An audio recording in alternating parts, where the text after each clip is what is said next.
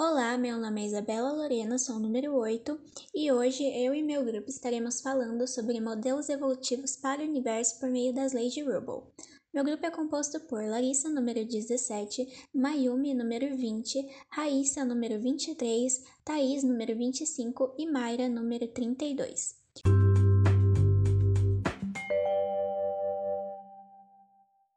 Rubble, 1889-1953, foi um importante astrônomo estadunidense e responsável pela determinação das condições de afastamento das galáxias e consequente expansão do universo.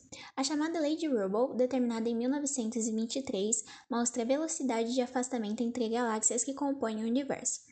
Após o Big Bang, as galáxias foram sendo formadas ao mesmo tempo em que se afastavam umas das outras, tornando o universo cada vez maior.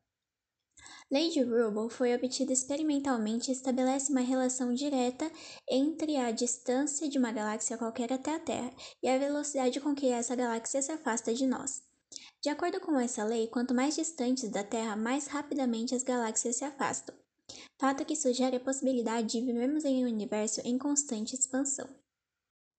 Olá, meu nome é Mayumi e como a Isabela disse anteriormente, a lei de Hubble diz que quanto maior é a distância entre uma galáxia e a Terra, mais rapidamente essa galáxia se afasta de nós.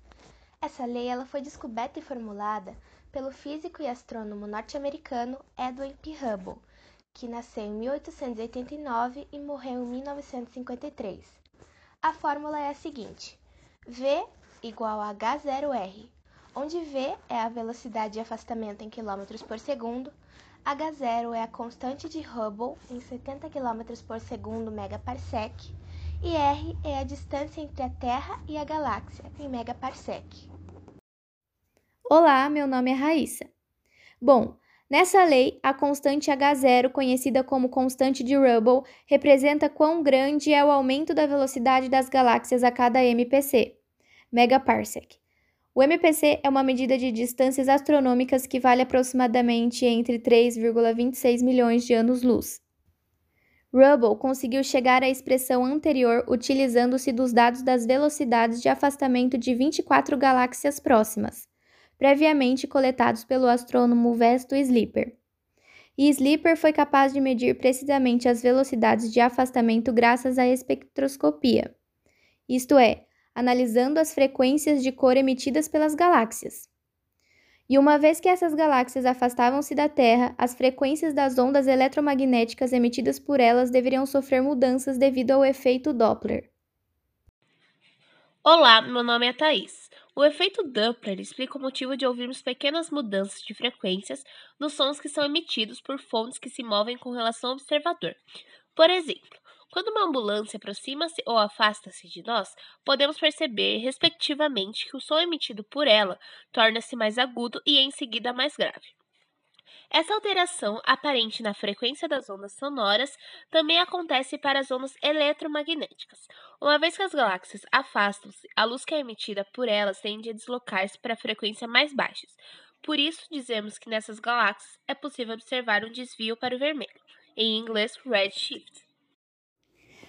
Olá, meu nome é Larissa. E bom, ao longo dos anos, a constante de Rubble teve seu valor atualizado diversas vezes. Essas mudanças foram devidas à precisão com que somos capazes de medir as distâncias entre a Terra e as galáxias. De acordo com as medidas astronômicas, a constante de Rubble é igual para todas as direções que olhamos. Não há uma direção de afastamento preferencial. Na prática, é como se fôssemos um pequeno ponto em uma bexiga que está sendo constantemente inflada. Na época de Rubble, o método utilizado para medir-se distâncias astronômicas era rudimentar. Desse modo, ele desenvolveu uma forma muito mais inteligente de interferi-las, comparando o brilho entre elas, já que quanto mais longe estiverem, menor será o brilho emitido por elas. Foi por meio do brilho relativo entre as galáxias que o Hubble foi capaz de determinar com ainda maior precisão o valor de sua constante. É, olá a todos os ouvintes, olá a todo mundo da banca. Me chamo Mayra e os primeiros indícios de uma possível expansão do universo só foi possível graças ao nosso grande astrônomo norte-americano. O nome dele, né, é o Eder Hubler. No entanto, ainda não sabemos muito sobre a forma de como o universo se expande. Nesse sentido, a descoberta da lei de Hubble produziu na mesma medida novas respostas e novas perguntas. Ainda não se sabe, de fato, o que causa a expansão do universo, quando, do ponto de vista da física clássica, amparado pela lei da gravitação universal. A tendência do cosmos seria a de escolher e não a de se expandir. Existe um grande número de teorias que tentam né, explicar o fenômeno da expansão. Entretanto, nenhuma delas pode se comprovar até os dias atuais. Em uma tentativa né, de explicar a expansão acelerada do universo, os físicos propuseram a existência da matéria escura. É, de acordo com a teoria moderna, a, a matéria escura deve ser capaz de explicar o que se observa na lei de Hubble. É, entretanto, né, esse tipo de matéria deve apresentar propriedades exóticas que até então nunca foram observadas na matéria ordinária. Por fim, é isso. Espero que todos tenham gostado do nosso podcast de hoje.